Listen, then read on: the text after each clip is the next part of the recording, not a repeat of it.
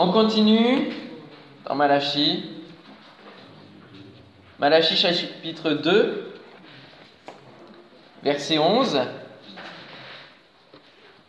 Judas s'est montré infidèle et une abomination a été commise en Israël et à Jérusalem, car Judas a profané ce qui est consacré à l'Éternel, ce qu'aime l'Éternel, il s'est uni à la fille d'un Dieu étranger. L'Éternel retranchera l'homme qui a fait cela, celui qui veille et qui répond. Il le retranchera des tentes de Jacob. Et il retranchera celui qui présente une offrande à l'Éternel des armées. Voici encore ce que vous faites, vous couvrez de larmes l'autel de l'Éternel, de pleurs et de gémissements, en sorte qu'il n'a plus égard aux offrandes et qu'il ne peut plus rien agréer de vos mains. Et vous dites, pourquoi? Parce que l'Éternel a été témoin entre toi et la femme de ta jeunesse, à laquelle tu es infidèle, bien qu'elle soit ta compagne et la femme de ton alliance. Nul n'a fait cela avec un reste de bon sens. Un seul l'a fait. Et pourquoi? Parce qu'il cherchait la postérité que Dieu lui avait promise. Prenez donc garde en votre esprit, et qu'aucun ne soit infidèle à la femme de sa jeunesse. Car je hais la répudiation, dit l'Éternel, le Dieu d'Israël, et celui qui couvre de violence son vêtement, dit l'Éternel des armées. Prenez donc garde en votre esprit, et ne soyez pas infidèles. Amen. Amen. Voilà, le titre de ce neuvième message, c'est Scène de ménage, comme je vous l'ai annoncé hier soir. Scène de ménage. Il y a différents éléments que l'on retrouve dans la pièce de théâtre qui est le livre de Malachie, et, bien souvent dans le théâtre de ce monde, on retrouve des scènes de ménage, n'est-ce pas? Hein, Qui sont assez comiques souvent. Mais là, l'infidélité conjugale est l'un des thèmes les plus traités, notamment sur les planches parisiennes, on voit hein, les affiches. Sur les affiches, on comprend de quoi il va euh, s'agir. On connaît bien cette série sur M6, peut-être que vous regardez avec ces couples-là qui euh, euh, retranscrivent des, situations connues dans les foyers, qui parfois peuvent être réelles. les, pires, ce sont les vieux, hein, les anciens. Là. deux, voilà, ils se loupent pas l'un et l'autre. Hein. On voit que les années ne leur pas fait bien, ils ne se sont pas bonifiés. Ils se sont bonifiés dans, la, dans, le, malin, dans des choses qui sont, qui sont pas bonnes. En premier point, j'aimerais voir avec vous l'infidélité du plus fidèle. Judas est infidèle, et pourtant c'est, c'est une tribu des plus fidèles. Verset 11a, Judas s'est montré infidèle et une abomination a été commise en Israël et à Jérusalem. Alors, qui est Judas? Allez, on y va. C'est encore un fils de Jacob, et oui, comme Lévi, hein, qu'on a vu euh, l'autre jour, et c'est devenu l'une des douze tribus d'Israël. Et la tribu de Judas est devenue le royaume de Judas, un peu après, au moment des rois, hein, est devenu un royaume. Et puis, c'était après le schisme qui a suivi la mort de Salomon, hein, qui n'a pas su faire le passage de relais avec ses fils. Et donc il y a eu un schisme, mais il y a eu le royaume d'Israël d'un côté et le royaume de Juda de l'autre. Et de cette tribu, de ce royaume, sort David, mais aussi les prophètes Amos, Habacuc, Joël, Michée, Abias, Zacharie et Sophonie. Vous en avez une autre, euh, voyez, une autre paire là. Il y en a beaucoup qui sortaient de Lévi, mais beaucoup sortent aussi de cette tribu de Judas. Que veut dire Judas d'ailleurs? Ah, ça, ce serait bien de savoir, parce que c'est joli en plus. Ça veut dire louange. Louange, louange à Dieu. Judas.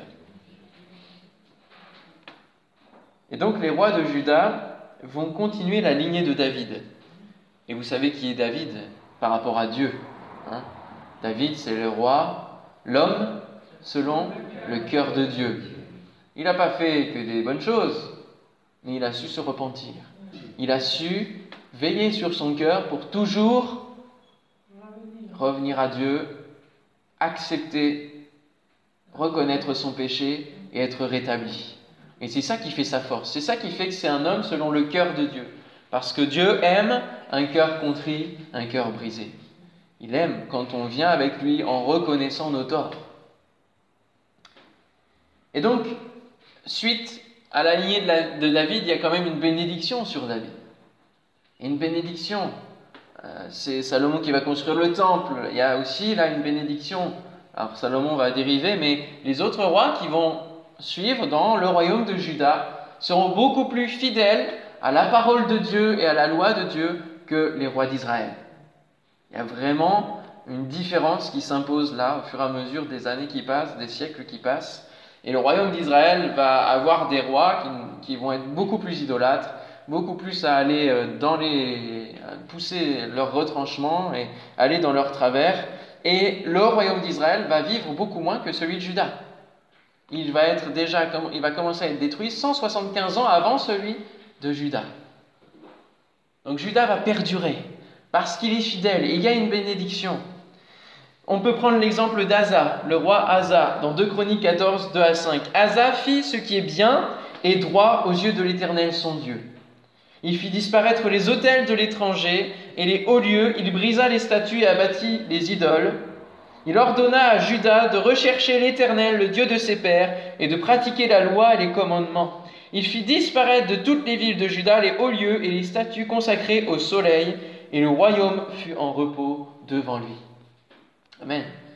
il y a plusieurs autres rois qui sont bien connus, Ézéchias et, d'autres qui ont, qui ont rétabli, à chaque fois qu'il y avait un autre roi avant qui n'était pas très bien, ça a été rétabli. Et au moment où Nebuchadnezzar s'intéressait fortement à exiler tout le monde, Judas est celui qui est resté le dernier à partir. Et finalement, ça a donné le reste de Judas. Hein. Et nous savons dans la parole de Dieu qu'il y a souvent un reste fidèle. Hein. Dans le peuple de Dieu, il y a toujours Dieu, au final, s'adresse au reste fidèle, à ceux qui lui sont fidèles. C'est très intéressant d'étudier les restes, vraiment. Pas les restes à manger, hein. Quoique maintenant on fait beaucoup de recettes et on récupère les restes, etc. Fait de très bonnes choses avec, mais le reste du peuple dans la Bible, faites cette étude-là, je la ferai un jour plus poussée, peut-être qu'on je la partagerai au refuge, quoique, on verra. Mais le reste du peuple est un exemple pour nous dans beaucoup de textes, parce qu'il nous amène à, croire, alors que c'est la pire des situations, alors qu'ils sont vraiment en proie et aux ennemis et, euh, et, aux hommes du peuple qui, qui, ne suivent plus Dieu, eux, ils restent fidèles, attachés à la parole de Dieu. Ils sont des exemples de foi, ils sont des exemples de persévérance, de résilience, vraiment. Hein. Et ça peut nous faire penser au, reste fidèle des, siècles même après Jésus-Christ. Hein. On pense à l'exemple de Marie Durand, dans la tour, quelle résilience. Et ce message, résister. Que rien dans notre cœur ne, lâche, quoi. Seulement le reste de Judas, à un moment donné, il va plus savoir où aller. Même eux, ils sont face à vraiment la, plus grande des désolations que le peuple a pu connaître avant d'être voilà, dans, l'exil et la, destruction du royaume. Ils voient que tout, tout part vraiment en vrille.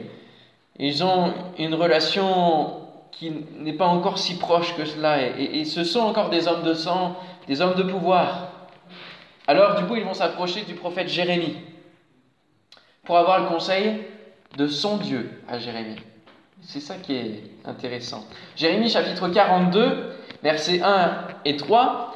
Tous les chefs des troupes, Jochanan, fils de Caréac, Jézania, fils d'Osée, et tout le peuple, depuis le plus petit jusqu'au plus grand, s'avancèrent et dirent à Jérémie, le prophète, que nos supplications soient favorablement reçues devant toi. Intercède en notre faveur auprès de l'Éternel, ton Dieu, en faveur de tous ceux qui restent, car nous étions beaucoup et nous restons en petit nombre, comme tes yeux le voient. Et que l'Éternel, ton Dieu, nous montre le chemin que nous devons suivre et ce que nous avons à faire. J'ai pris qu'un extrait parce qu'après ils expliquent qu'ils vont vraiment suivre les choses, que si Dieu leur ordonne de ne pas aller en Égypte, ils ne vont pas y aller, etc. Et Dieu, ensuite, va justement répondre dix jours après donc ça peut paraître long, hein, 10 jours.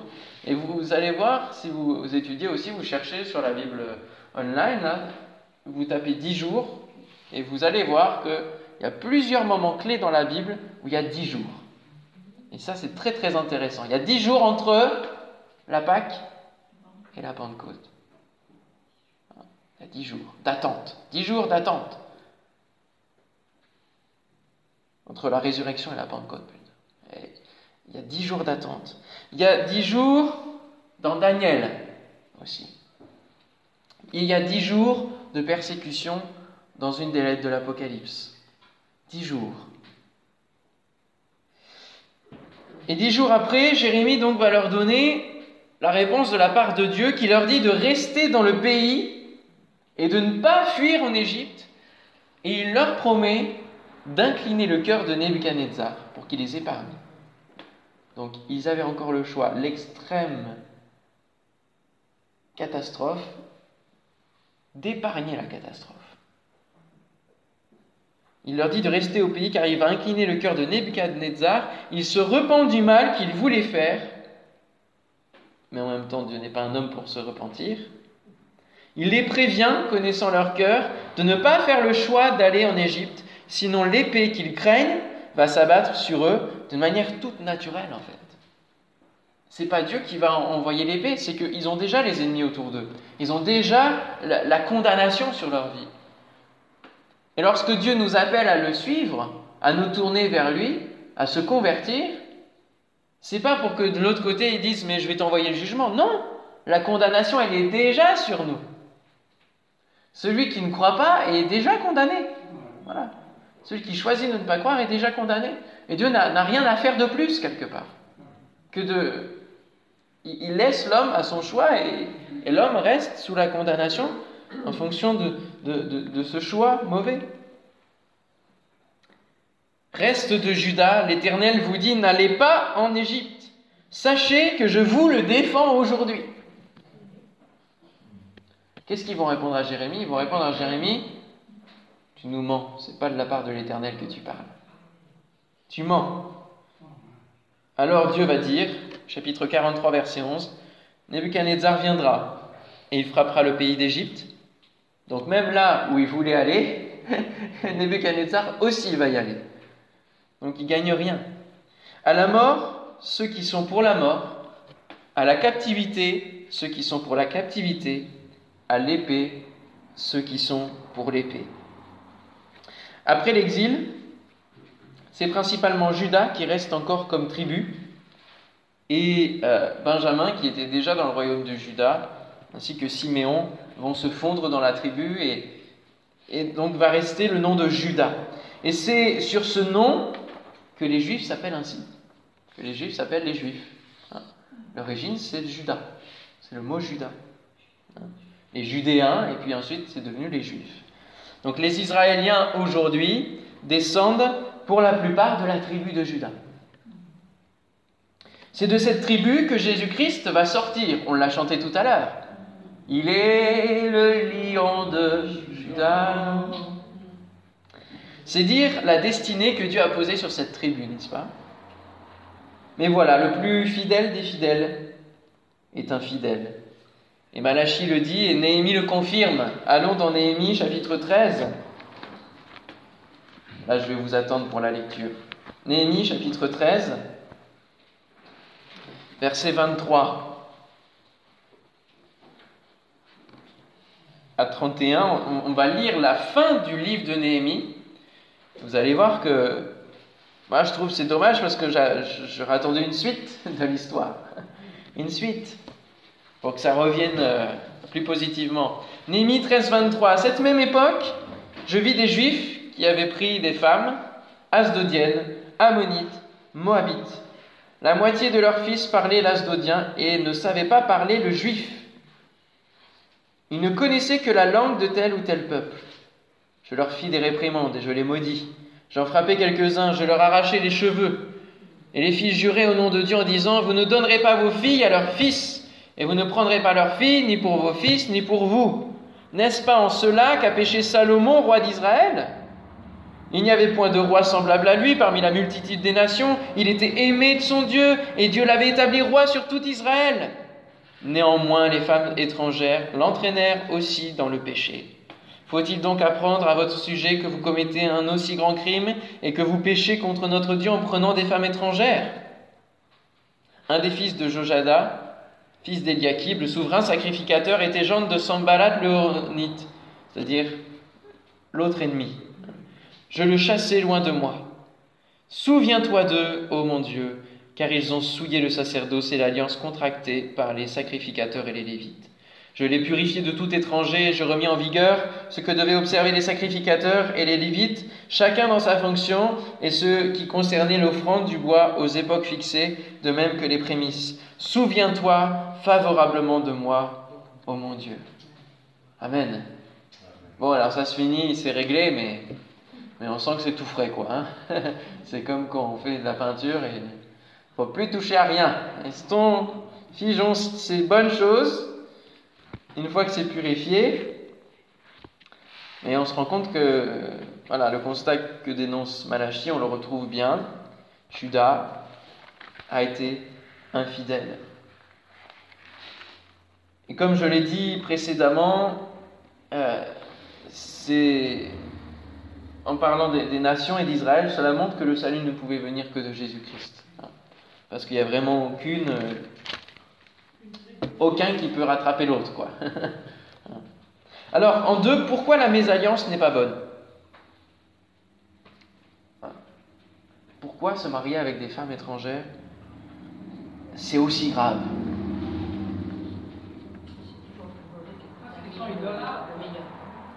Ils adorent d'autres dieux, oui. C'est le plus mauvais qui contamine toujours le meilleur. C'est vrai. Comme dans une corbeille de fruits, quand vous avez un fruit qui est pourri qui touche les autres, c'est pas les bons fruits qui vont le rendre bon. c'est le mauvais qui va faire pourrir les autres. C'est vrai. Le mauvais prend le dessus. Pourquoi? Parce que quand on ne connaît pas Dieu, quand on n'a pas Dieu dans notre vie, la balance, c'est le mal qui fait poids par rapport au bien. Et lorsque nous nous tournons vers Dieu, nous avons conscience de ce qu'est le bien et le mal, et la balance est rétablie, et du coup nous pouvons par nos actions faire pencher vers le bien. Amen. Judas a profané ce qui est consacré à l'Éternel, ce qu'aime l'Éternel, il s'est uni à la fille d'un Dieu étranger. On pourrait se dire qu'il n'y a pas beaucoup de rapport entre notre vie amoureuse, sexuelle et la vie chrétienne. Pourtant, même dans ce domaine-là, Dieu veut aussi manifester sa bénédiction. Amen. Les mésalliances nous amènent à des alliances spirituelles. Et nous voyons ici qu'il n'est pas dit il s'est uni à la fille d'un peuple étranger, il s'est uni à la fille d'un Dieu étranger. C'est la fille d'un Dieu. Voyez? Le, le, le, parallèle est tout de suite fait. Tout de suite fait. C'est pas marié à la fille, à une fille étrangère, d'un peuple étranger, c'est tout de suite par rapport au Dieu. Donc, il y a quelque chose de spirituel. Et c'est tout de suite la charge spirituelle qui est déposée par les étrangers. Il ne faut pas mélanger, bien sûr, l'étranger qu'il nous faut accueillir euh, dans nos églises, dans, notre pays, euh, que l'on aide voilà, de manière matérielle, euh, humaine, sociale, avec les étrangers où nous allons faire des compromis et où ils vont nous imposer leur religion, etc. Non, nous devons aimer l'étranger, l'accueillir sans que cela puisse remettre nos convictions et notre foi en cause, ou en stand-by, ou en porte-à-faux. Voilà la limite que nous devons donner. L'étranger, je l'accueille, je le nourris, j'en prends soin, mais il ne faut pas que ça remette en question ma foi. Parce que justement, tout ce que je fais envers l'étranger vient de ma foi. Donc ça doit être un témoignage. Amen. Ça doit rester à, cet effet de témoignage. Entendons-nous, il y a diverses situations aujourd'hui qui font que nous ne pouvons faire de, généralité. Mais là, l'ordre de Dieu ne vaut pas que pour l'Ancien Testament. Nous voyons bien que Dieu n'aime pas ce genre de choses. Parce qu'il aime chérir son peuple. Hein. Et le pourcentage de risque de se mettre avec un non-croyant avec quelqu'un qui a même une autre religion est beaucoup plus fort, bien sûr. Et comme je l'ai dit aussi, ça ne veut pas dire que quand on a l'étiquette chrétien, tout va bien, on peut foncer. Hein Attention, il faut apprendre à connaître la personne, à connaître son caractère, à voir si la personne va vous rapprocher de Dieu, va vous encourager à, construire votre relation avec Dieu et, ensemble, ou si elle vous en éloigne. Et il y en a qui se disent chrétiens qui éloignent plutôt qu'ils ne rapprochent de Dieu. Donc c'est pas parce que c'est chrétien que c'est feu vert. Hein. Il faut prendre le temps de sonder le cœur de Dieu. Amen. Il faut prendre le temps de faire les choses correctement et d'aller vers le Seigneur et pas vers le Seigneur, le Dieu de quelqu'un d'autre, comme le peuple a fait envers Jérémie, non vers le Seigneur notre Dieu. Il faut d'abord que nous soyons bien assis dans la foi, et ensuite le Seigneur va nous diriger vers quelqu'un qui est prévu pour nous. Il nous faut apprendre à connaître, à discerner la force de la piété de l'autre. Mais il est clair que si nous engageons sur une voie avec un non-croyant, avec... Euh, et puis tout dépend, tout dépend si on est converti ou pas. Hein. Quand on s'est engagé avec quelqu'un et qu'on n'était pas converti, qu'on se convertit après, là, il n'y a, de, pas de jugement de la part de Dieu. On, était dans l'ignorance et, et on avance et on prie, comme l'a dit l'apôtre, on prie pour que l'autre se tourne. Amen. Et beaucoup ont prié longtemps, mais ça a fini par payer. Alléluia. Parce que la nouvelle foi qui rentre dans la vie, l'engagement de, Dieu et la bénédiction de Dieu a fait reposer sur l'autre. Une bénédiction qui a touché son cœur. Amen. Mais dans toutes ces choses, il faut être sage. Celui qui est converti ne doit pas marteler l'autre avec des coups de Bible. Hein. mais doit avoir un témoignage fin, équilibré, sage. Amen. Avec du tact pour atteindre le cœur. Et puis laisser la part à l'esprit aussi du travail du cœur. Hein. Nous ne convertissons personne. Mais c'est vrai que lorsque nous sommes conscients, lorsque Dieu nous dit, lorsque des responsables peuvent nous dire, ou que des dons spirituels sont annoncés, que nous marchons malgré tout, nous savons que nous allons vers la voie de la désobéissance.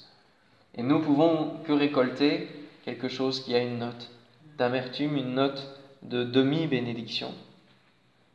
Et le risque est beaucoup plus fort. De tout temps, la Bible et les témoignages de vie nous montrent que les conséquences de mauvaises alliances sont terribles, terribles parce qu'elles durent, parce qu'elles engagent. Aujourd'hui, la valeur du mariage, dans l'engagement, hein, on s'unit, mais on se laisse toujours la possibilité de se séparer, de divorcer. Bien que le divorce coûte cher. Mais quand on est chrétien, on est conscient de la valeur du mariage. On est conscient de, l'engagement qu'on prend, qui est à vie. Et forcément, dès lors qu'on commence une relation et qu'on se marie avec un non-croyant, eh bien, on, s'engage aussi.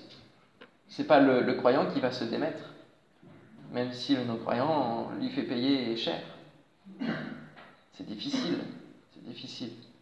Après, il y a d'autres cas où, bien sûr, si le mari est violent ou, l'inverse, hein, ça peut arriver aussi, ou s'il y a une atteinte à, la valeur de la vie, là, il n'y a, pas moyen, il faut, il faut se dégager autant qu'on peut et, protéger sa vie, hein, bien sûr. Donc il y a beaucoup de cas et, et c'est difficile que de prêcher dessus, mais il faut quand même prêcher. Hein, et, essayer de, trouver l'éventail des différentes situations pour n'accuser personne, mais sachons faire les bons choix avec Dieu.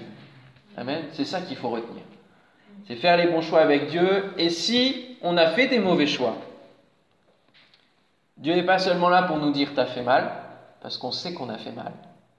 Il est là pour nous dire je peux te reconstruire.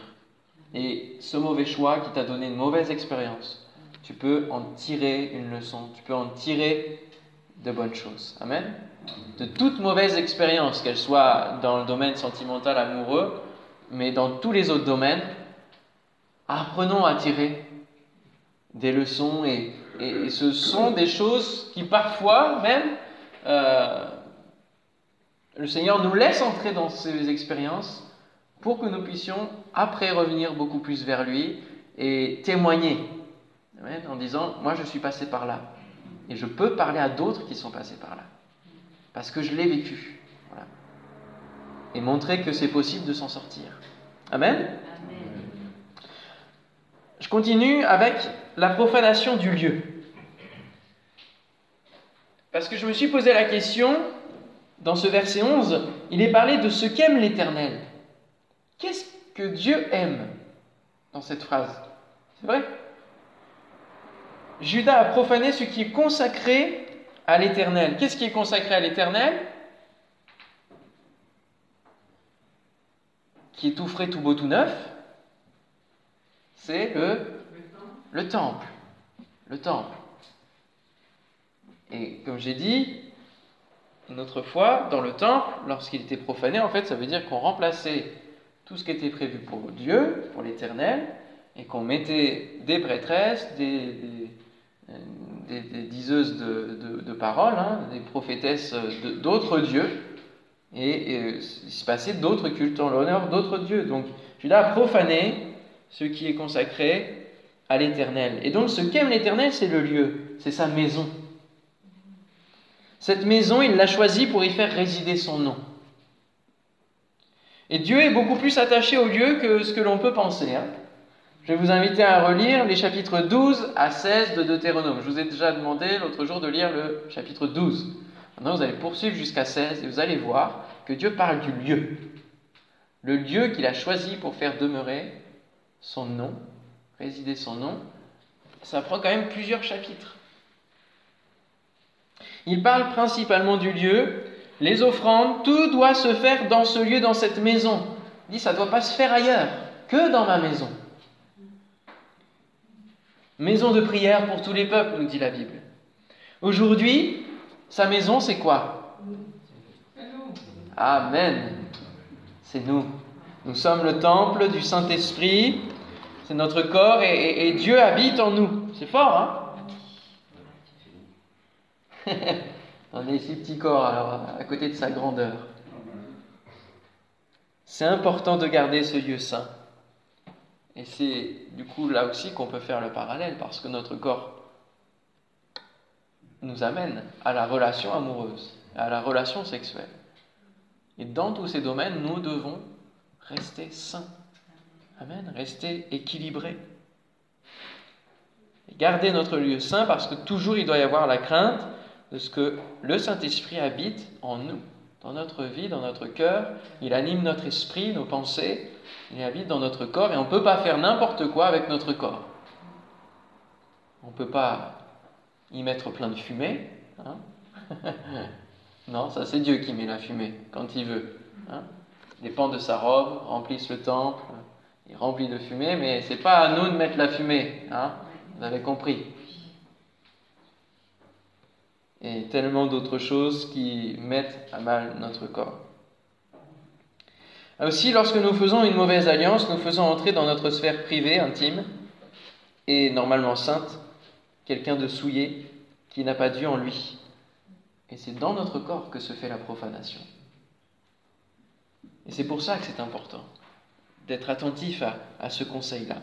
Matthieu 5, 31, 32, il a été dit que celui qui répudie sa femme lui donne une lettre de divorce. Mais moi, je vous dis que celui qui répudie sa femme, sauf pour cause d'infidélité, l'expose à devenir adultère, et que celui qui épouse une femme répudiée commet un adultère. Et il va rajouter aussi que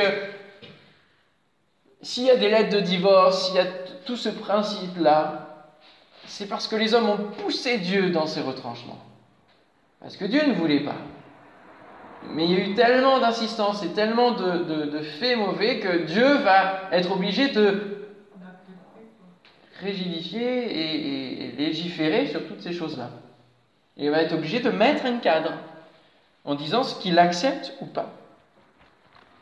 Alors, le verset 13 nous dit, le verset 12 plutôt nous dit, je vais retrancher l'homme qui a fait cela. Et en 3, c'est pas scène de ménage, mais c'est ménage de scène. On est sur la scène de théâtre. Hein. Dieu fait le ménage sur la scène. Voici encore ce que vous faites. Vous couvrez de larmes l'autel de l'Éternel, de pleurs et de gémissements, en sorte qu'il n'a plus égard aux offrandes et qu'il ne peut plus rien agréer de vos mains.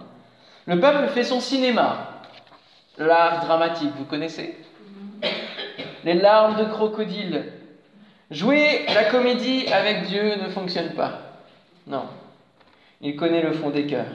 Cela ne sert à rien de venir pleurer après avoir commis le pire volontairement et pleinement conscient. Il faut d'abord choisir de ne pas faire et ça nous évitera de pleurer ensuite. Le peuple fait son cinéma. Les larmes de crocodile, ouais. J'ai déjà vu, euh, c'était la grosse larme, grosse larme. Mais les gens continuent à faire euh, ce qu'ils voulaient. Ça servait strictement à rien. Parfois, il vaut mieux parler sérieusement avec Dieu et dire oui, j'ai fait ça, je savais que c'était pas bien, Seigneur, pardonne-moi, que de faire une pseudo-repentance. On essaye justement de se dire bon, je rattrape les choses en disant voilà, Seigneur, je prends ton pardon, ça y est, je suis purifié, je suis pardonné, c'est bon. Euh, il y a parfois, derrière le pardon, des temps de réparation à, opérer de notre part. Des choses à, réparer. L'Éternel retranchera l'homme qui a fait cela, celui qui veille et qui répond, il le retranchera des tentes de Jacob et il retranchera celui qui présente une offrande à l'autel, à l'Éternel des armées. Cela ne vous fait-il pas penser, une fois de plus, à Ananias et Saphira, la tromperie, le mensonge Le plus grand fléau de ce monde, c'est l'illusion. On promène les gens avec cela aujourd'hui, hein dans les publicités, dans plein de choses. On, illusionne même l'amour, hein, on l'idéalise. On idéalise le mariage. Alors aujourd'hui, le, divorce est presque de rigueur parce que la désillusion est grande. On a fait croire aux gens que l'amour, c'était quelque chose qui, était merveilleux, qui ne s'éteignait pas, qui... mais l'amour se construit. Et dans notre relation de couple, il y a l'effet du premier amour hein, et des sentiments, les papillons dans le ventre et tout ça. Ça, c'est pour nous permettre de nous accrocher l'un à l'autre et, s'éveiller l'un à l'autre. Et puis après, l'amour, il se transforme. Et c'est une construction qui vient des efforts faits de l'un et de l'autre. Et ça se construit et ça s'emboîte au fur et à mesure des années. Et ça doit se bonifier au fur et à mesure des années. Amen. Ça se fait par les paroles, ça se fait par les actes, par pas mal de choses, pour cultiver son jardin cultiver son jardin, comme Adam devait faire.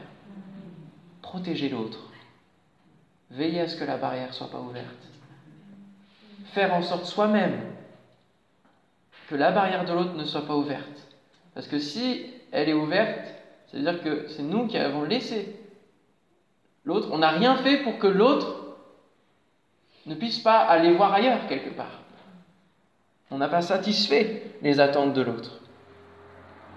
Donc que l'un et l'autre, on veille à nos barrières, à notre relation avec Dieu et à satisfaire aussi euh, les besoins de l'autre. On ne cherche pas à fonder son foyer, son couple en Dieu selon la manière de voir de Dieu. N'imposons pas notre volonté à Dieu parce qu'il a plus pour nous. Amen. Faisons les choses et après, nous les, présentons à Dieu en demandant de les bénir ou en attendant à ce que Dieu veuille bien se bouger, hein, on n'a pas la patience d'attendre dix jours. On n'a pas la patience d'attendre que le prophète arrive pour faire le sacrifice. On n'a pas la patience de. Et on fait la catastrophe. Ou alors nous aidons le Seigneur à faire les choses. Un seul l'a fait, nous dit Malachi. Qui fait ce genre de choses avec un reste de bon sens? Un seul l'a fait. Abraham. Ouais. Abraham a fait l'erreur. Il l'a fait. On peut se dire, bon, bah, si lui a fait l'erreur, c'est bon. Hein. Il a fait l'erreur, mais dans quel but? Qu'est-ce qu'il voulait au plus profond de lui-même? Verset 15 nous le dit. Que la promesse s'accomplisse. Que la postérité que Dieu lui avait promise arrive. Il a voulu aider Dieu. Il devait encore apprendre à le connaître. Mais tous les autres sont infidèles par plaisir. parce que je fais ce que je veux, et sans crainte, pour satisfaire leurs désirs, leurs pulsions. Cela leur est indifférent, et là nous passons à la considération du péché. On a la considération de Dieu, on en a parlé, de la part du peuple qui est complètement morte. La considération du péché. Pour eux, ils n'appellent pas cela péché. On va aller dans Isaïe chapitre 5. qui nous dit une parole qui est intéressante, Ésaïe 5. Allez, on essaye de, se dépêcher, je suis désolé. Il y a tellement de trucs intéressants. Moi, j'ai envie de tout vous dire, tout vous communiquer. Hein. Vous lirez ce chapitre-là aussi, hein, en entier. Il est tellement puissant, moi je t'ai béni complètement. Mais ça parle vraiment de la situation après, après l'exil. L'exil et après exil dans cette prophétie d'Ésaïe. Et au verset 20, il y a cette parole que nous connaissons bien. Malheur à ceux qui appellent le mal bien et le bien mal, qui changent les ténèbres en lumière et la lumière en ténèbres, qui changent l'amertume en douceur et la douceur en amertume. Malheur à ceux qui sont sages à leurs yeux et qui se croient intelligents. Et vous avez donc l'ensemble des, choses euh, qui, parlent du contexte de Malachie. Vraiment, contexte de Malachie. C'est très très intéressant parce qu'il est parlé, il y a cette image quantique sur la vigne, et la vigne c'est le peuple de Dieu. Et Dieu a voulu planter une vigne, il a mis tout ce qu'il fallait en place, il a mis un cadre, il a mis la bénédiction puis tout s'écroule, quoi. Il espéra qu'elle produirait de bons raisins, mais elle en a produit de mauvais. En étant infidèle, le peuple est comme un enfant qui teste les limites de ses parents, tant dans la discipline, tant dans le cadre que dans les sentiments, la patience, la colère de Dieu. J'ai prêché une fois sur la patience de Dieu a-t-elle des limites? Vous retrouverez ça aussi sur Internet. Une bonne question à se poser. Dieu est le divorce, et Jésus dira, Moïse, dirent-ils, a permis d'écrire une lettre de divorce et de répudier. Jésus leur dit, c'est à cause de la dureté de votre cœur que Moïse vous a donné ce précepte. Mais au commencement de la création, Dieu fit l'homme et la femme, c'est pourquoi l'homme quittera son père et sa mère, s'attachera à sa femme, et les deux deviendront une seule chair. Ainsi, ils ne sont plus deux, mais ils sont une seule chair, que l'homme donc ne sépare pas ce que Dieu a joint. Maintenant, Dieu pardonne, rétablit, mais à chaque fois, nous imposons notre volonté. Dieu accorde, mais peut dire stop, car nous avons tellement plus dans sa présence. Alors, le dernier verset de ce chapitre 2, c'est Prenez garde en votre esprit. Notre esprit peut être soit guidé par la chair, soit guidé par le Saint-Esprit. C'est le siège du travail de nos pensées qui vont aussi s'exprimer. Alors à nous de choisir encore une fois, à nous de prendre garde car les pensées peuvent vite s'affoler, la tentation est encore là. Hein. On n'est pas à l'abri de la chute les uns et les autres. On n'est pas à l'abri de la bêtise. Hein. Le premier, hein. c'est pour ça qu'on doit, surtout avec la vue, on est, on est vite tenté, hop, ça s'affole dans nos pensées. C'est pour ça que c'est important de prendre garde à notre esprit et dire Saint-Esprit, prends mes pensées au contrôle. Amen. Prends mon esprit. Le passage du sérieux à faire une bêtise irréparable est parfois fragile. Alors veillons. Amen, Veillons et vivons ce que Dieu a de bon pour nous. Seigneur, merci pour ta grâce. Merci parce que c'est toi qui nous fortifie, qui nous éduque, comme un père éduque ses enfants. Et l'expression française qui aime bien châtie bien, dans l'original c'est qui aime bien éduque bien. Seigneur, nous te prions de nous éduquer. Et peut-être que tu nous as déjà éduqués, tu nous as déjà fait comprendre des choses, des mauvais choix que nous avons faits les uns et les autres. Et Seigneur, nous te demandons pardon ce matin. Te demandons, Seigneur, avec euh, sérieux, de, vraiment, euh, nous reconnaissons nos torts et nous venons vers toi pour euh, recevoir ta bénédiction. Seigneur, recevoir, Seigneur, ta, ta reconstruction, ta consolation, Seigneur, sur nos vies. Je te prie, Seigneur, pour tous ceux qui ont pu passer par euh, euh, ces alliances, Seigneur, avec euh, des femmes ou avec des hommes étrangers, avec des, hommes et des femmes qui ne croyaient pas en toi. Et, Seigneur, tu vois les blessures que ça a causées, tu vois l'ensemble des expériences que ça a causées. Et Seigneur, je te prie pour que tu fortifies leur foi, pour que tu guérisses leur passé, afin que ces personnes puissent aller de l'avant, Seigneur mon Dieu, au nom de Jésus. Merci Père parce que tu prends soin de ces âmes, tu les reconstruis et, tu es même capable de leur donner quelqu'un d'autre, Seigneur mon Dieu, qui marche dans tes voies, qui est attentif et fidèle à toi, qui les rendra heureux et heureuses, Seigneur mon Dieu. Merci de faire cette œuvre au nom de Jésus. Merci de nous combler de toute bénédiction et bénédiction premièrement spirituelle. Amen. Amen. Que le Seigneur vous bénisse. À ce soir. Pour la suite, on verra l'entrée du messager.